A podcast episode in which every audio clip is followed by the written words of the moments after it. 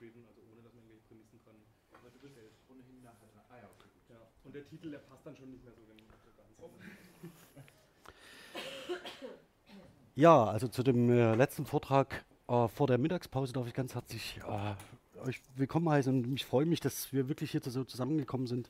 Ich finde es großartig. Ähm, das, was ich heute probiere, ist faktisch der Brückenschlag zwischen Konstruktionsgrammatik und Framesemantik und zwar mit sehr, sehr konkreten Vorschlägen, ähm, die das aufnehmen, was du, Oliver, gerade schon ähm, angedeutet hast, nämlich die Frage der, des Begriffs des Framings und vor allen Dingen der Perspektivierung, also das heißt der kommunikativen, kognitiven Perspektivierung und möchte es mit dem Vorschlag verbinden, wie man ähm, konstruktionsgrammatisch praktikabel und framesemantisch praktikabel äh, auch annotieren kann. Das heißt, dass man sich die Frage stellt, wenn wir etwas annotieren, was müssten wir, das, was müssten wir annotieren, semantisch, um gemeinsam ähm, zusammenarbeiten zu können. Ja, vielleicht ganz kurz ähm, zum Einstieg was ist Framesemantik aus meiner Perspektive? Also die Framesemantik folgt den äh, Prämissen des kognitionslinguistischen Paradigmas. Das hat eine ganze Menge an Implikationen und sie basiert im Wesentlichen, darauf kommt es mir an, ähm, auf den Deep Cases Fillmores, ähnlich wie die Konstruktionsgrammatik, nur mit unterschiedlichen Ausrichtungen. Ähm, wenn ich mir das, was in FrameNet zusammengestellt ist und äh, die üblichen Frame, äh, äh framesemantischen Arbeiten anschaue, dann sind Frames und deren Elemente kognitive Repräsentationsformen ähm, auf der Basis von vor allen Dingen Frequenzbeobachtungen, Signifikanzprofilen und der Vermessung von Assoziationsmaßen. Das haben wir ja gerade auch gesehen, dass ihr mit einem ähnlichen Ansatz arbeitet.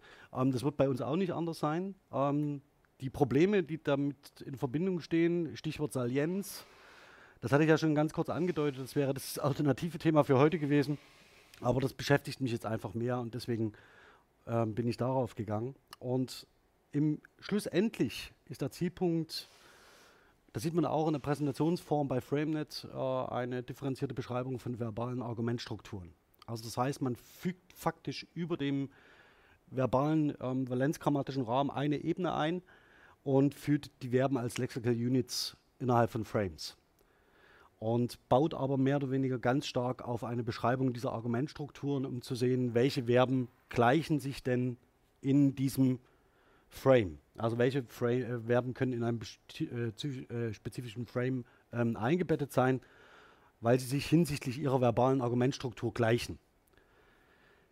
Die Konstruktionsgrammatik, hier nur die sprachgebrauchsbasierte, also die unifikationsbasierten schaue ich mir jetzt nicht an, ähm, funktioniert im Wesentlichen ähm, oder hat einen sehr ähnlichen Ausgangspunkt.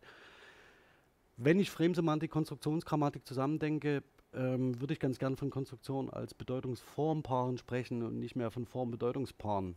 Ähm, das mag eine absolute Trivialität sein, also wirklich nur minimale Änderung in der Definition, ist aber aus meiner Perspektive wichtig, um auf ein semantisch motiviertes Konstruktikon hinzuarbeiten und nicht das formal aufzubauen. Schlussendlich ist es das, was die Framesemantik auch macht. Und deswegen möchte ich ganz gern, dass ich diese, dass die Nuancierung gesetzt ist. Ja, also wir bauen auch auf die Deep Cases Filmos auf, erweitern das in der einen oder anderen Sache. Ähm, wir arbeiten mit denselben Repräsentationsauffassungen ähm, und berechnen Konstruktionen und Konstruktionsslots ganz genauso wie die Framesemantik ihrer Frames. Und schlussendlich wollen wir Konstruktionen so beschreiben, dass wir sie in einem Konstruktikon, also das heißt in einem Netzwerk, ordnen. Das sind im Wesentlichen die ähm, Ausgangspunkte kurz zusammengefasst, die sich im Wesentlichen nicht unterscheiden.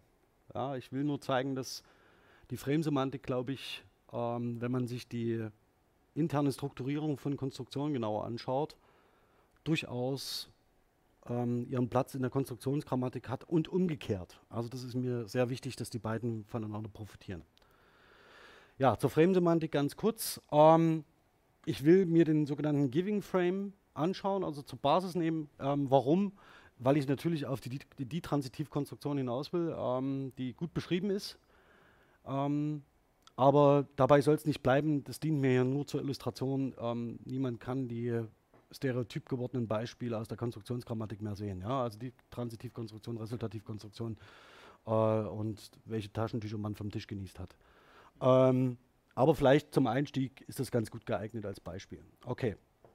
Ähm, hier ist der sogenannte Auszug aus dem äh, Giving Frame bei FrameNet. Ähm, mir kommt es auf die drei Kern-Frame-Elemente an, nicht so sehr die Definition, die ich jetzt nicht nennen möchte, sondern die Explikation der Frame-Elemente. Jetzt kann man sich ja fragen, wie kommt FrameNet zu diesen Explikationen von Frame-Elementen und vor allen Dingen zu den Bezeichnungen, denn die lassen sich weder aus den Corpus-Daten erschließen, das ist ein Problem, was Felix hat, und das ist auch ein Problem, was ihr habt, Oliver, glaube ich, ähm, dass man nicht sagen kann, ähm, die Elemente, die wir finden als Instanzierung von Frame-Elementen, entsprechen den Bezeichnungen von Frame-Elementen. Ähm, und das sind abgeleitete Kategorien ähm, in einem ergebnisoffenen äh, Set. Nichtsdestotrotz bin ich froh, dass irgendwann mal jemand damit angefangen hat, denn das müsste die Konstruktionsgrammatik genauso tun. Und ich kann mich also hier quasi auf dieses Set konzentrieren und kann das ausbeuten für mich. Ich möchte auch zeigen, wie das funktioniert. Okay, das soll es schon ganz kurz gewesen sein, um das mal zu parallelisieren. Konstruktionsgrammatik als Inhaltsgrammatik, so wie ich sie verstehe, ist im Wesentlichen über die Semantik getrieben äh, und nicht so sehr über die Form.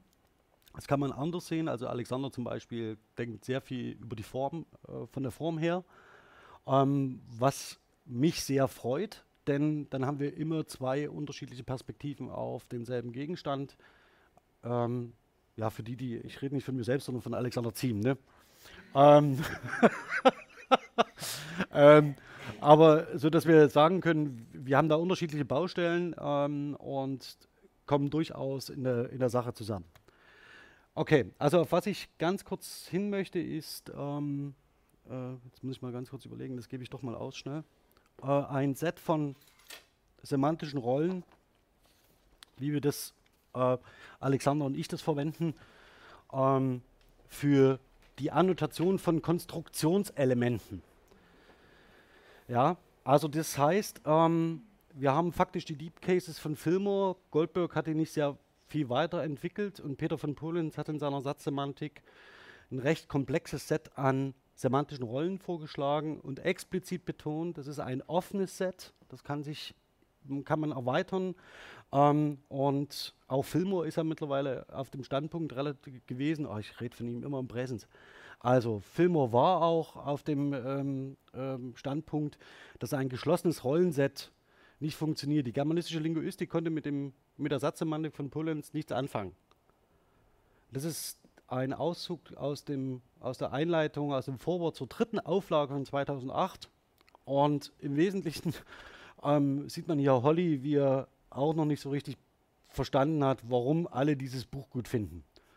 Äh, das kann man in der Konstruktionsgrammatik und ich glaube auch in der ähm, am Deutschen orientierten Frame-Semantik ändern, wenn man das Rollenset von Peter von Polens weiterschreibt und weiter nutzt.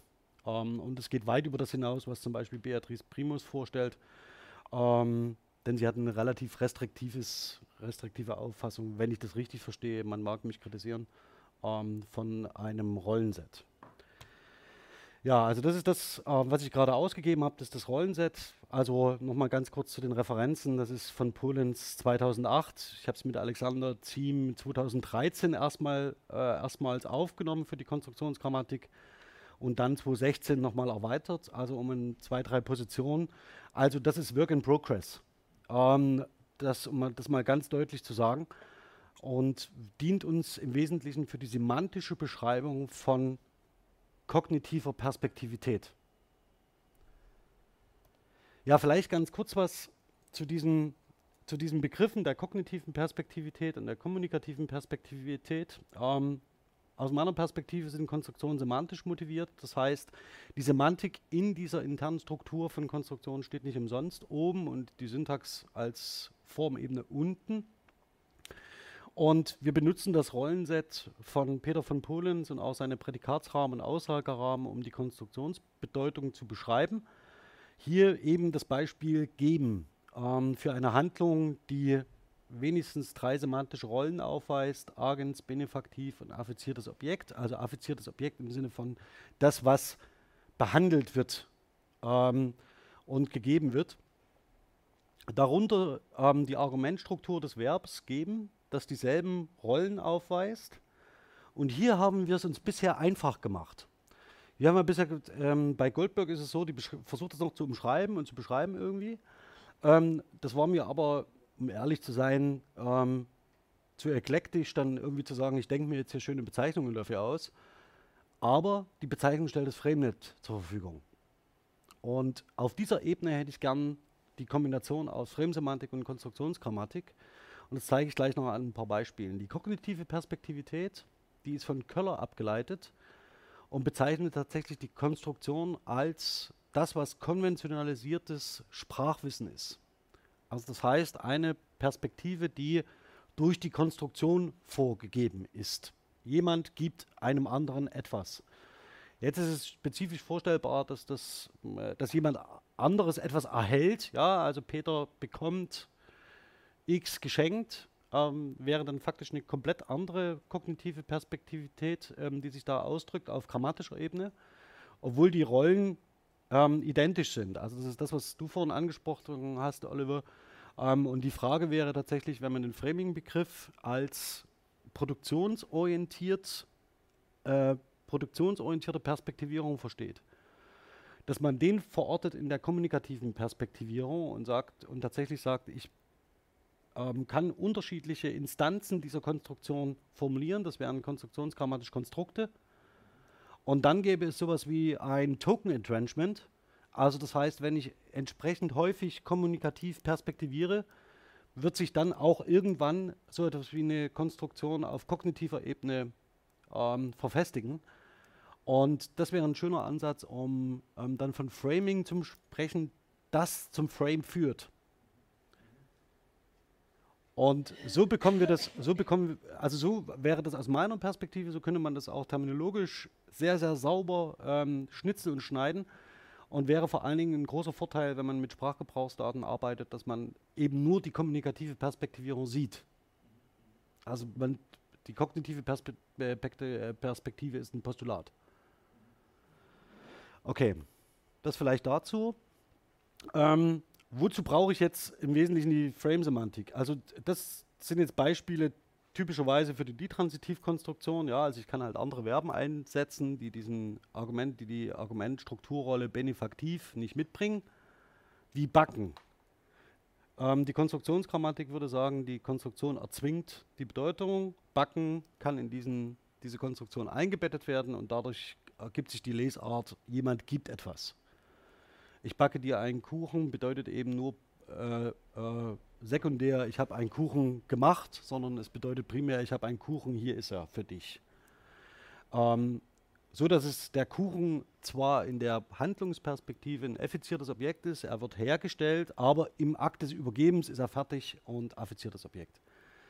Ähm, das Ganze funktioniert nicht nur mit Backen, sondern auch mit Pflücken, ja, mit Bauen. Es gibt eine ganze Reihe von Verben, die faktisch in diese Detransitivkonstruktion eingebettet werden können. Mir dient es hier wirklich nur als Beispiel dafür, um zu zeigen, auf welchem Annotationsstand wir auch mittlerweile sind. Ähm, und jetzt komme ich zu der Verquickung von Konstruktionsgrammatik und Framesemantik. Das heißt, die Frage schlussendlich, welche, was müssten wir denn annotieren, wenn wir gemeinsam vorgehen wollen? Also wir, wahrscheinlich können wir es automatisch nicht tun, sondern wir müssen es von Hand annotieren. Aber es gibt einige Elemente, die man nutzen kann. Ich zeige jetzt mal ganz kurz ähm, durch. Konstruktionen sind semantisch motiviert und transzendieren Frames. Die Idee von mir dahinter ist nicht zu sagen, ich baue ein Hierarchiemodell, sondern zu sagen, wie wäre es denn, wenn wir die Ergebnisse der Frame-Semantik auf Argumentstrukturebene ansiedeln. Das heißt nicht, dass es sich dabei erschöpft, aber ich kann äh, zeigen, dass äh, es eine bestimmte Konstruktion gibt, in die bestimmte Frame-Elemente eintreten und damit eine bestimmte Leistung erfüllen. Hier im Wesentlichen getrieben durch das Verb geben. Ähm, das Ganze, ähm, wenn man auf den Frame nochmal schaut, äh, woher das, woher das kommt, sehen wir hier diese drei Kernelemente, Donor, Recipient, Theme, ähm, die aus dem äh, Frame Giving stammen. Und interessanter wird es jetzt, wenn wir auf die Frames schauen für das, was ich noch gezeigt habe, nämlich zum Beispiel Backen. Ähm, hier könnte ein großer Vorteil daran bestehen, zu sagen, welche Argumente bringt das Verb mit, nämlich jemand, also das ist der Co-Creation Frame. Einen anderen gibt es nicht. Ja? Das heißt, wir haben jemanden, der kocht, wir haben ein produziertes Essen Ähm, und man sieht schon da, ist es das effizierte Objekt, was aufgerufen wird. Es ist nicht das affizierte. Es geht nicht um die Übergabe, sondern es geht um das, was Ergebnis des Kochens ist. Ähm, und wir haben den Rezipienten. Warum ist er hier eingeklammert? Weil er im FrameNet als Non-Core-Element geführt wird. Das ist genau der Punkt und der wird hier durch die Konstruktion erzwungen. Coercion ähm, wäre da der Begriff dafür. Und so können wir aber zeigen, hm? Den ich nicht sehr mag. Ja, ja, ich, ja. also, es geht im Wesentlichen, glaube ich, um, die Les um eine Lesarterzwingung. Ähm, ob sich das so verhält, das muss man sehen, aber ich finde es extrem attraktiv ähm, zu sagen, wir verbinden hier diese beiden, ähm, die Ergebnisse beider Positionen miteinander in einer ähm, Strukturdarstellung für die Konstruktion. Und hier brauche ich, also hier bin ich einfach dankbar für jede Art von Zuarbeit. Also das ist wirklich ähm, großartig, dass ich das hier nutzen kann. Und ich zeige das letzte, also hier vielleicht nochmal ganz kurz der, der Cook, Cooking Creation Frame, ja, ähm, wo der Rezipient irgendwo unten rechts, ja, also auf der an vorletzter Stelle erscheint. Die Valenzgrammatik würde sagen freier Dativ. Ja, das ist so. Okay. Und jetzt kommen wir noch zum äh, Pflücken. Ja, also da ist es so, dass wir äh, einen sehr, einen sehr allgemeinen Frame überhaupt nur definiert haben im FrameNet, nämlich der, der etwas sammelt und das Wasser halt sammelt irgendwie. Und als obligatorisch im Englischen, das ist vielleicht auch eine interessante Information, wird eine Quelle angegeben. Das heißt, er pflückt etwas vom Baum oder er pflückt etwas von der Wiese. Das ist im Deutschen tatsächlich nicht der Fall. Ähm, das könnte man sich mal genauer anschauen, ähm, wenn man noch eine schöne Masterarbeit schreiben will, Deutsch-Englisch, ähm, wie es mit dem Source, äh, mit, dem, mit der Rolle Source aussieht bei, äh, beim Pflücken, ja, beim Sammeln.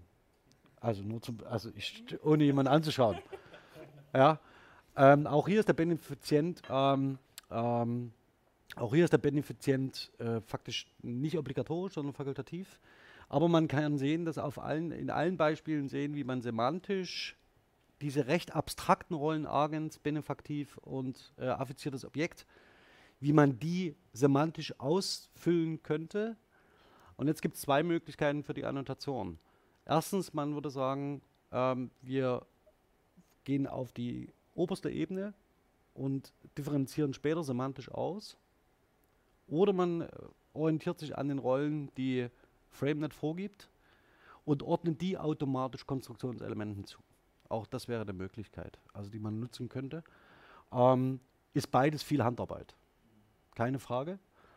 Und ich wüsste jetzt ganz praktisch, das ist eine ganz offene Frage jetzt, praktischerweise erschiene es mir jetzt einfacher zu sagen, obere Ebene nehmen ähm, und dann später ausdifferenzieren.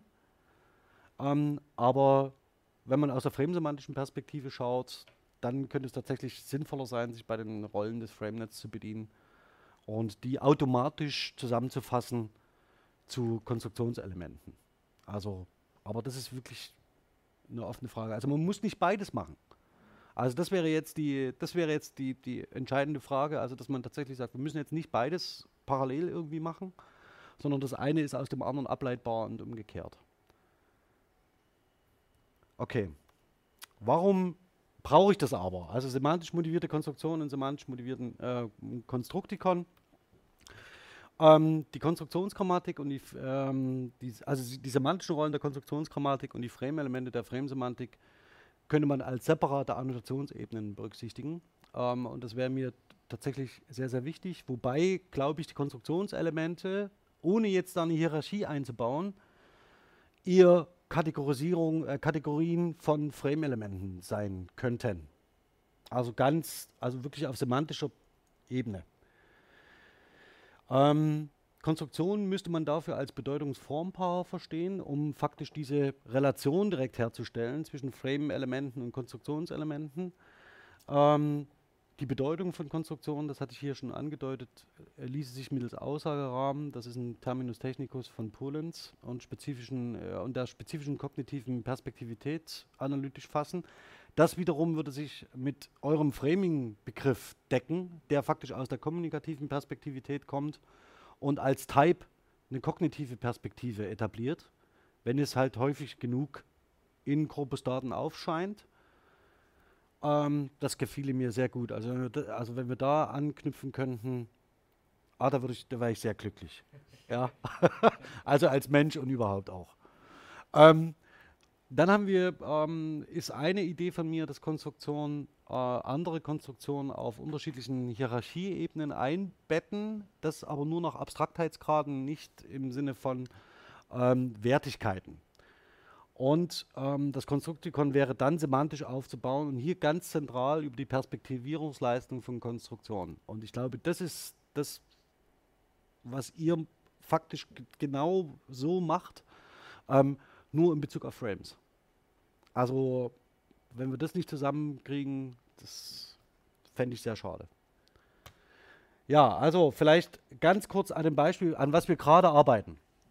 Ähm, das ist eine zweiwertige, äh, zweiwertiges ähm, Konstruktion, ähm, die im Wesentlichen mit dem Aussagerahmen von, von Peter von Polen zusammenhängt. Wäre Argens Handlung, sind andere vorstellbar, wie spezifiziertes, äh, spezifiziertes Objekt Zuschreibung und affiziertes Objekt Vorgang und so weiter. Aber Peter backt, weil wir beim Backen waren, Argens Handlung. Das nächste ist, das kann ich natürlich in agentive Konstruktionen einbetten, die mehrteilig sein können. Also hier ist die einfache Transitivkonstruktion, aber es wäre auch natürlich die, die Transitivkonstruktion, eine agentive Konstruktion. Dann zwar mit einem anderen Aussagerahmen, aber sie wäre faktisch auch agentiv. Jetzt wird es ein bisschen wilder, ähm, denn semantisch werde ich mich wohl von einem mehrstufigen Temposystem verabschieden. Das, was hier zu sehen ist, sind Konstruktionen der Perfektivität. Darunter fasse ich ähm, Konstruktionen, die Abgeschlossenheit bedeuten, ähm, sprich ehemals perfekt, ehemals plusquamperfekt. Ähm, und möglicherweise auch Futur 2. Allerdings bin ich mir beim Futur 2 nicht so sicher. Ähm, Zeige ich gleich auch warum. Weil die Verbindungen zur Nichtfaktizität beim Futur 2 extrem eng sind. Ähm, hier würde ich zwar, hier würde ich zunächst erstmal nur Modalverben ähm, unterbringen. Das würde aber zum Beispiel fremsemantisch bedeuten, sobald ein Modalverb kodiert ist, könnte man faktisch die Konstruktion der Nichtfaktizität behaupten und wäre damit erstmal durch. Also müsste man sich nicht fremsemantisch ähm, über die Rolle des Verbs irgendwie eine, äh, äh, einen Kopf machen, und ich zeige gleich, ähm, warum das wichtig wird. Von den einzigen Formen, die temporal kodiert sind, würde ich Präsens und, per, äh, Präsens und Präteritum postulieren. Schlussendlich ist das Plusquamperfekt ausgezeichnet dadurch, dass ich eine präteritoriale Form von haben benutze, plus Partizip. Ähm, und hier ließen sich mehr oder weniger unter ganz unterschiedliche Phänomene zusammen gießen und äh, aufeinander abbilden. Aber ihr müsstet nicht darüber nachdenken, welches Verb ist jetzt hier gemeint. Ist es sollen, ist es haben oder ist es backen? Also wie spanne ich faktisch framesemantisch ähm, die Aussage auf? Das könnte die Konstruktionsgrammatik leisten, ohne dass ihr ähm, framesemantisch damit ein Problem hättet.